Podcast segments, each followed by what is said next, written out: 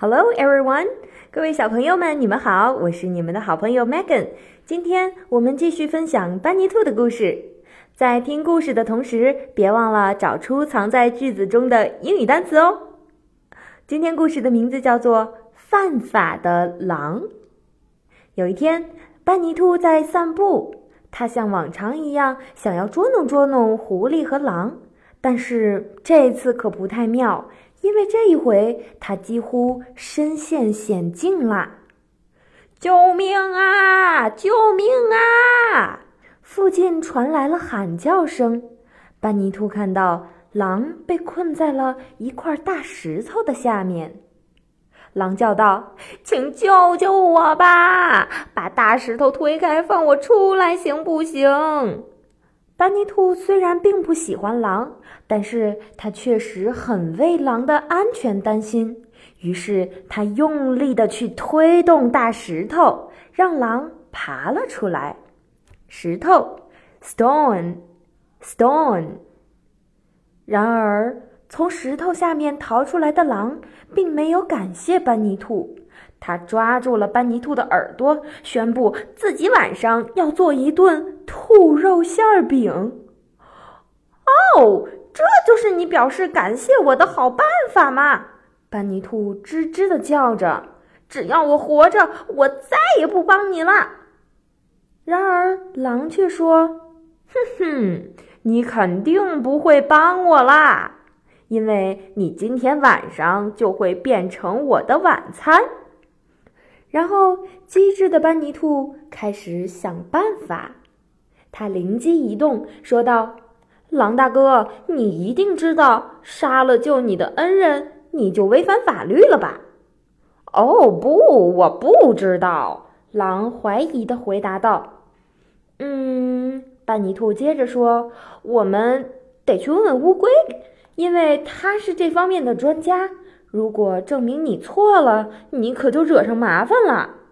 于是，狼为了怕自己惹上麻烦，决定带着班尼兔去乌龟家问问。乌龟看起来是一个很聪明的智者，而且幸运的是，他是班尼兔的好朋友。他想要帮助班尼兔。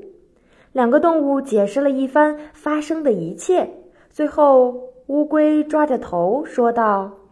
嗯，这是一个难以判决的案子，但是我们必须要确定，不能违反法律。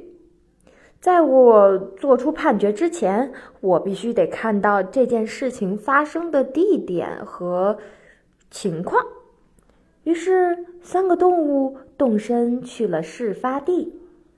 乌龟碰了碰大石头，它围着石头走了一圈儿。乌龟转了转眼睛，说道：“只有一个办法能够做出最后的判决。”他对狼说：“我必须得看到你是怎么样被大石头困住的。”于是，狼就爬到了大石头的下面。乌龟和班尼兔一起把石头滚到了狼的身上，然后乌龟说：“班尼兔，你做错了。